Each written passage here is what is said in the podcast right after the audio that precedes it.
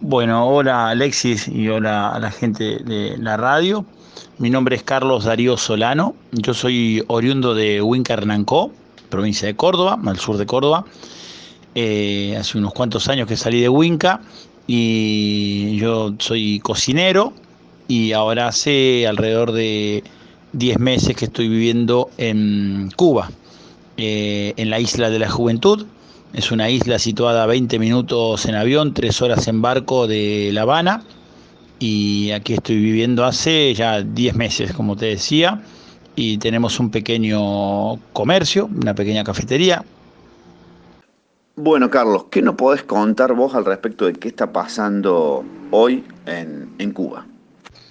Bueno, mira Alexis, eh, yo te puedo comentar, o le puedo comentar mi punto de vista, eh, o sea, yo no soy político, no soy una persona eh, afiliada a ningún partido, nunca lo fui, eh, te puedo eh, mi punto de vista es de un, trabajador, de un obrero, ¿no? de una persona que, ha vivido en cinco países trabajando, siempre con sus propios negocios, una persona emprendedora.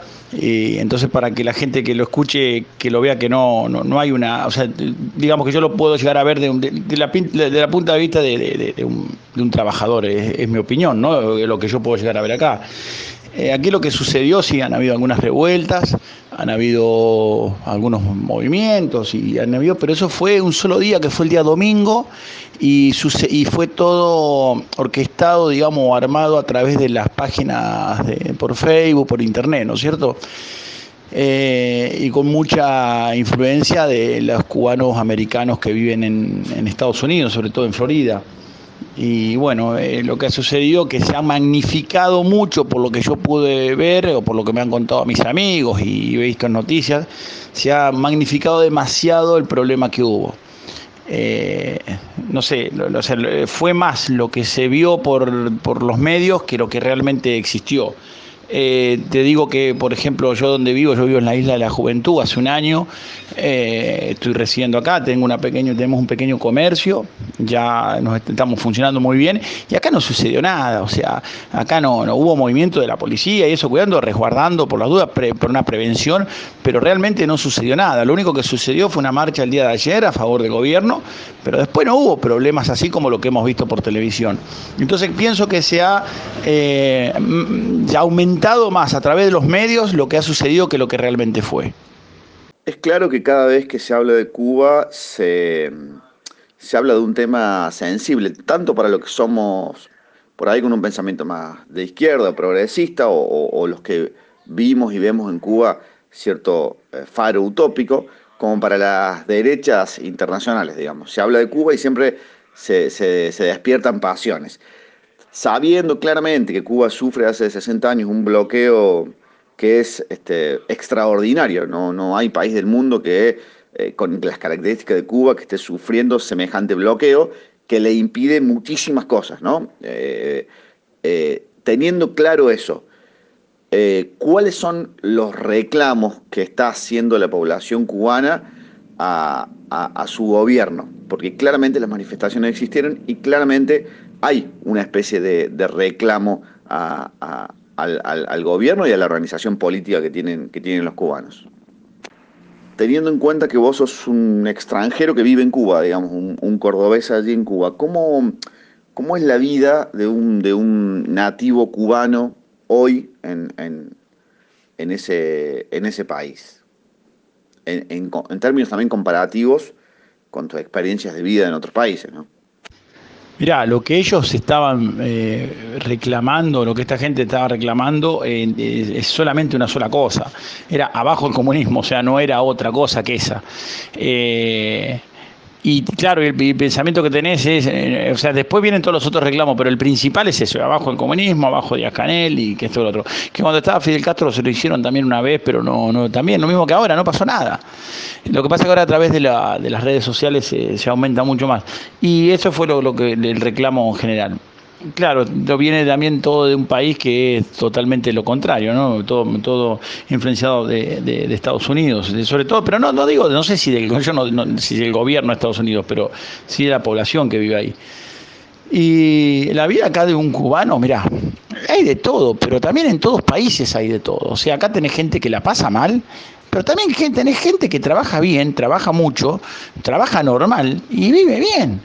O sea, vivir bien, eh, cosas básicas, necesarias. Eh, acá, por ejemplo, no vas a ver una familia durmiendo abajo de la calle. Yo en otros países lo he visto. Bueno, lo he visto en Argentina, lo he visto en Suecia, y lo he visto en España y lo he visto en Italia, que donde los países donde yo he vivido y de los que he ido de vacaciones también lo he visto. Y acá no vas a ver una persona durmiendo en la calle, no vas a ver una familia durmiendo en la calle, no vas a ver, no vas a ver un niño pidiendo en un semáforo drogándose ni loco. O sea, no lo vas a ver. Yo puedo, yo del negocio que tenemos cerramos a la hora que cerramos con la caja todo tranquilo y lo que maneja es una señora y con una seguridad impresionante, o sea, acá no hay asaltos y robos, esas cosas no, no, no, no, no existen. Entonces la vida de un cubano es, claro, el que tiene una pequeña necesidad también es lógico, como en todos lados hay pobres, pobre gente que la pasa mal, pero eso es, inevitable. Además, un país que está hace 60 años bloqueado, no le permiten entrar, por todo tiene que hacerlo a través de terceros países, todo se le pone más difícil. Y nosotros los argentinos tenemos que tener un poco de memoria, porque nosotros también estuvimos bloqueados. En la guerra de Malvinas, a nosotros los ingleses, los americanos nos, nos bloquearon cuando fue la guerra con ingleses, no nos permite, de hecho los misiles Exocet que nosotros habíamos comprado, lo tuvimos que comprar a través de Perú, no nos dejaban comprar porque tenían eh, insumos ingleses. Y todo lo que tuviese insumos ingleses nos prohibieron. Nosotros también fuimos un país bloqueado por un momento de guerra, que hubiese cambiado la historia a lo mejor eso.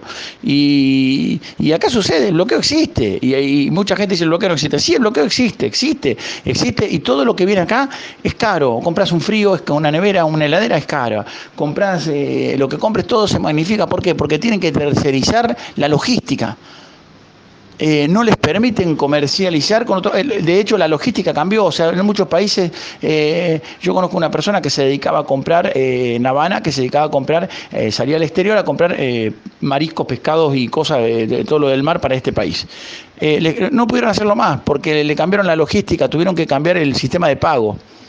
Entonces, eh, no sé, la persona que vive acá vive segura, eso te lo puedo asegurar, y va al hospital y la atiende. Claro, en el hospital no tienen sumo, pero si están bloqueados y un bloqueo que no les permite meter un medicamento, ¿y qué crees que haya? Pero no sé por qué, yo te vuelvo a decir, uno tiene que ser objetivo y no tiene que enseguecerse con las cosas. Que pasan cosas que no están bien acá, por supuesto, por supuesto, porque no hay que ser ciego.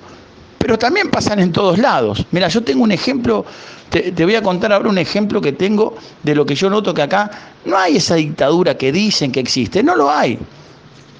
Nosotros somos cuentapropistas, eh, autónomos, y acá nos ponen unos precios tope para la cerveza, para las cosas, claro, para no exagerar y abusar del pueblo, ¿no? Entonces nos ponen unos precios topes. Nos pusieron unos precios topes el Estado, el gobierno, de algo que no nos gustó, no, no, no, no estuvimos de acuerdo. Entonces nos juntamos 15 autónomos de acá, yo el único extranjero, y fuimos a reclamar al gobierno, de que eso no estaba bien, de que estaba mal, de que, mirá, nos se reunieron con nosotros y en una semana arreglaron ese problema, a favor nuestro. O sea, a favor nuestro. Entonces te quiero, eso es democrático. Y no me digan que no, porque yo lo veo, lo veo a diario eso.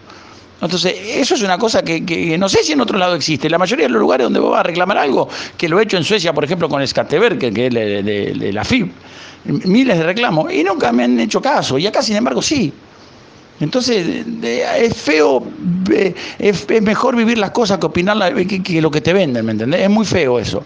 Después, por ejemplo, ahora están por hacer unas licitaciones de comercio del Estado, de restaurantes, y lo van a hacer a través de licitaciones, con el sello lacrado. O sea, más democracia que eso. No entiendo. O sea, no, Tapete dice, no, que no hay elecciones. Y sí, no hay elecciones, ¿verdad? Pero yo te digo una cosa. En Estados Unidos hace 160 años que están los demócratas y los republicanos y elecciones. En Argentina están los peronistas y los radicales. En, España están los, del socialismo y el PP. En Suecia está el socialdemócrata y, los moderatas. Y hace 100 años, 200 años que están los mismos. Y en todos lados hay una corrupción. O sea, este país no es distinto a ninguno. Lo único que tiene un bloqueo, que claro, claro que, no, que existe. No, a mí me, pone mal cuando se habla de este país sin, sin vivirlo, sin vivirlo a diario. Eh, es feo, muy feo que te contaminen con ideas cuando vos no los vivís. Muy interesante esto que contás al respecto de, los precios, ¿no? Como se define en, eh, en, un diálogo democrático. Justo traes un tema que para nosotros los argentinos es muy sensible porque hace años no podemos controlar una inflación y porque los que deciden los precios ni siquiera son los gobiernos, menos tienen por ahí poder los pueblos o la gente, digamos, que comercializa con los precios. Es un gran problema que la Argentina eh, digamos, organizándose de manera democrática occidental no puede resolver hace 10, 15 años, digamos. Interesante esto, esto, esto que contas. Cuando, cuando hablas de las elecciones, eh, también sabemos que Cuba tiene un sistema de representación particular, que se eligen, digamos, representantes o representantes van a un, a un Senado, a un lugar donde se discuten las reformas.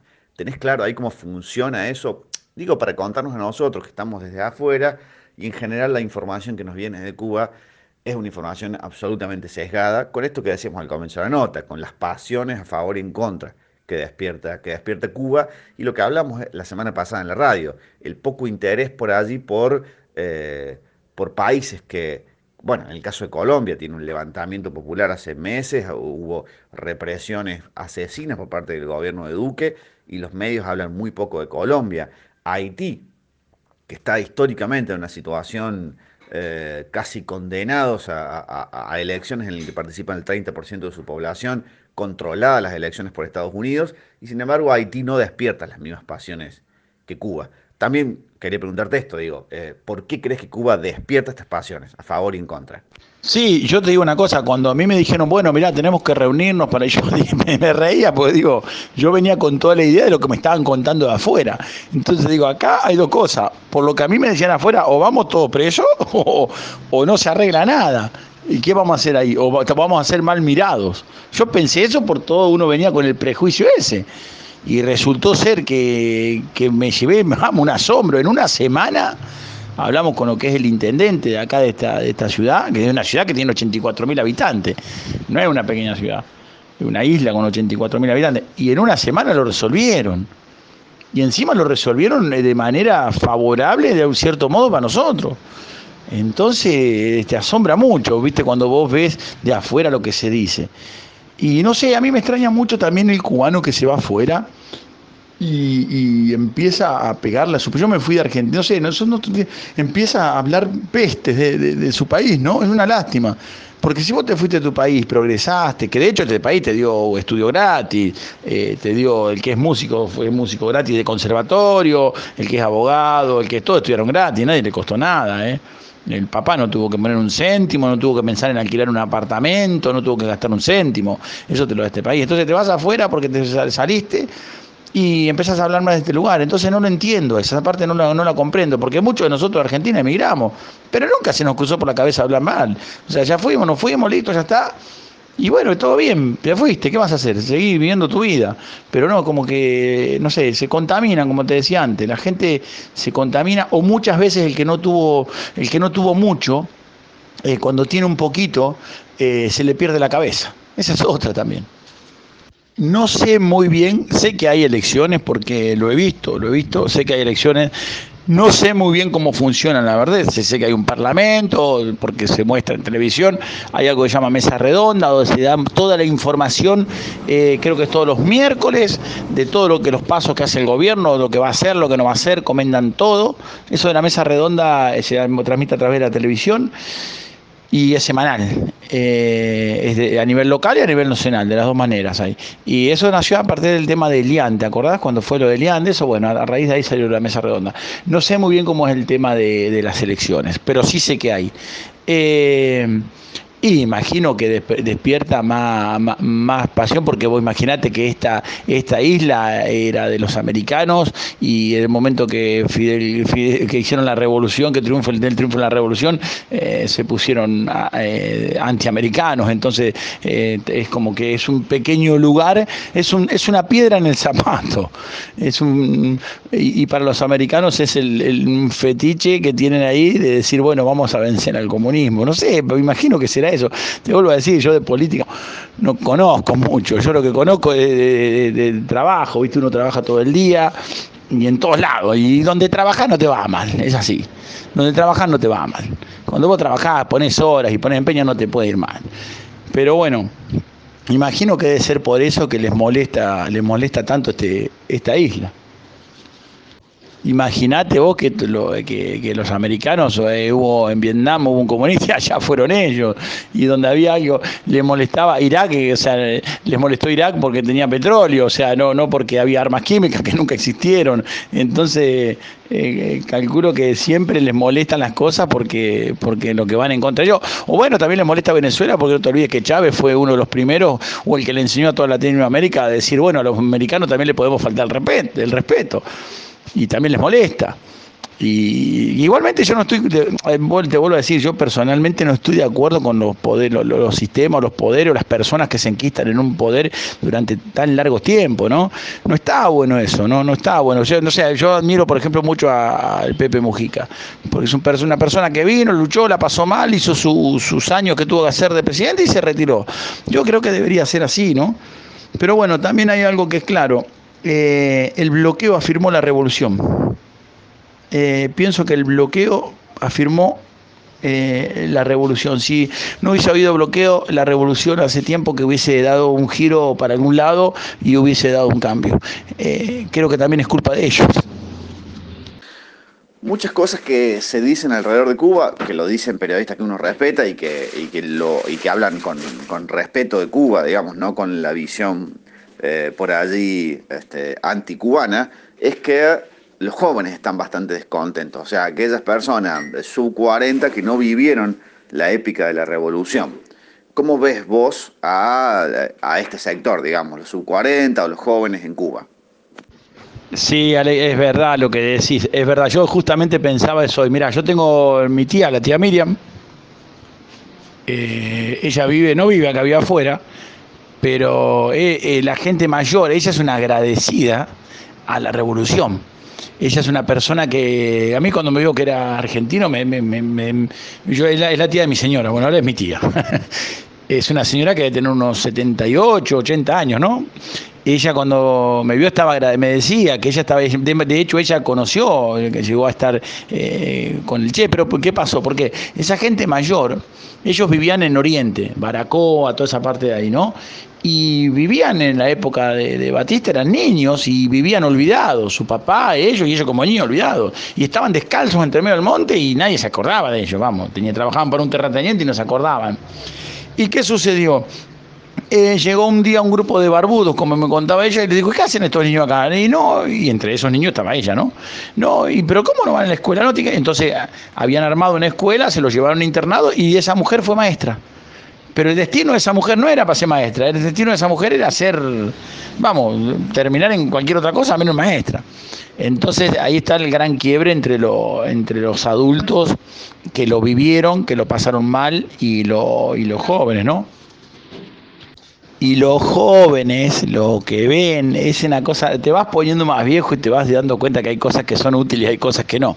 Y los jóvenes lo que ven es el, eh, no sé, acá hay mucha gente que viene de otros países, cubanos que vienen de otros países a vacacionar acá, porque ojo, todo el cubano que está en contra de, este país, que está haciendo a través de los medios, incitando a salir a la calle, esto lo otro, vuelve, adora su país, eh, ama su país y vuelve a su país de vacaciones. ¿Y qué hace? Cuando vuelven de vacaciones vos los ves que van con cadenas de oro, relojes, porque el cubano es muy ostentoso, muy pamplinoso, como ella. Y imagínate un muchacho que tiene 15, 16 años, y ojo, muchos de esos oros que se, alquilan, ¿eh? se alquilan, es la demostración de lo que de lo que tengo material, lo que puedo hacer afuera, triunfé. Entonces, y resulta que allá estamos, porque yo también he hecho, estamos limpiando baño todo el día o trabajando 20 horas por día por un salario mínimo, o haciendo el trabajo que los demás nos quieren. Claro, pero si vos estás acá, un joven que está acá lo ve y dice, no, yo me, quiero ir, porque mirá este como viene con todo lleno de oro y tiene dinero para gastar, pero tiene que pasar un año trabajando afuera para venir a pasar los 15 días bien acá. Y entonces ahí está también el quiebre mucho del joven. El joven al tener acceso al Internet acá, eh, que el Internet miente muchísimo, el Facebook miente muchísimo, eh, de todas esas cosas mienten mucho, entonces, o exageran, eh, ven esos y es el quiebre. Y el, adulto no, el adulto defiende la revolución, vamos, es un fanático. Pero tienen, tienen sus razones. Ojo, veo más creíbles las razones de los, de los adultos, de la gente mayor, que de los jóvenes. ¿eh? Y por último, te pregunto, Carlos, bueno, ¿cómo es tu experiencia como argentino, no? Porque uno también tiene la idea de que a los, a los argentinos nos aprecian mucho los cubanos porque hay una historia que nos atraviesa sin lugar a dudas. Bueno, es como es tu experiencia como argentino estando, estando en Cuba. Fantástica, la experiencia acá como, mira, yo he vivido, mira, este, ¿sabes qué me hace acordar? Yo viví en Andalucía, viví 10, 11 años, ¿no? En Málaga y me hace acordar mucho a Málaga este lugar, a Andalucía, al andaluz. Eh, yo creo que el cubano a nosotros nos quiere, el cubano quiere mucho al extranjero, el cubano quiere mucho a todo el mundo en realidad, no solo al extranjero, el cubano es una persona muy solidaria. Eh, de hecho, eh, yo te he visto, he trabajado con cubanos en otros países y llevaban un platito de comida para ellos y te lo repartían, si éramos cuatro, lo repartían en cuatro y decían, toma un poquito para cada uno para que prueben la comida que hice. Y vos decías, no, pero si trajiste, o sea, esa solidaridad que tiene el cubano no la he visto en ningún lado. Sí, un poquito en Andalucía sí un poquito en Andalucía, pero bueno, lo que son otros países escandinavos, nada, nada, no, no, tenemos nada que ver, no, no. Pero a nosotros eh, nos, quieren mucho, pero yo creo que el cubano quiere a todo el mundo mucho. Eh, y bueno, y están ahí, lo, envían médicos para todos lados, cuando envían médicos para todos lados, envían ayuda para todos lados y, aquí, y, no, se pueden mantener, tienen un montón de necesidades acá adentro. Entonces el cubano es solidario nato, esa es la palabra que lo define y al ser solidario, nosotros como inmigrantes acá afuera nos sentimos muy bien, muy bien, muy bien. Yo he tenido millones de ejemplos para contar de, las cosas que me han sucedido y me suceden a diario acá. Eh, es fantástico, de verdad. Este eh, por eso me da mucha lástima que no me da bronca ni nada, pero me da tristeza, me, me emociono mucho cuando hablo de este país porque eh, no es lo que se dice, no es lo que se dice afuera, realmente no es lo que se dice. Más, yo invito a todo el que pueda llegar a venir, pero a vivir, a vivirlo acá adentro, va a ver que, la diferencia de lo que te contaba te, te, vas a asombrar. Faltan cosas, se necesitan cosas, por supuesto, pero no olvidemos que hay un bloqueo de hace 60 años. Bueno, Carlos, muchas gracias por la nota, muchas gracias por, por todo el testimonio, nos has hecho viajar un poco a, a ese país que tanto queremos también nosotros. Eh, y vamos a estar en contacto para, ver cómo, cómo están y para no solo consumir por ahí las noticias que llegan desde los medios hegemónicos mundiales. Dale, Alexi, muchas gracias. Nada, cualquier cosa sabes que estamos acá. Un abrazo grande para todos. Abrazo.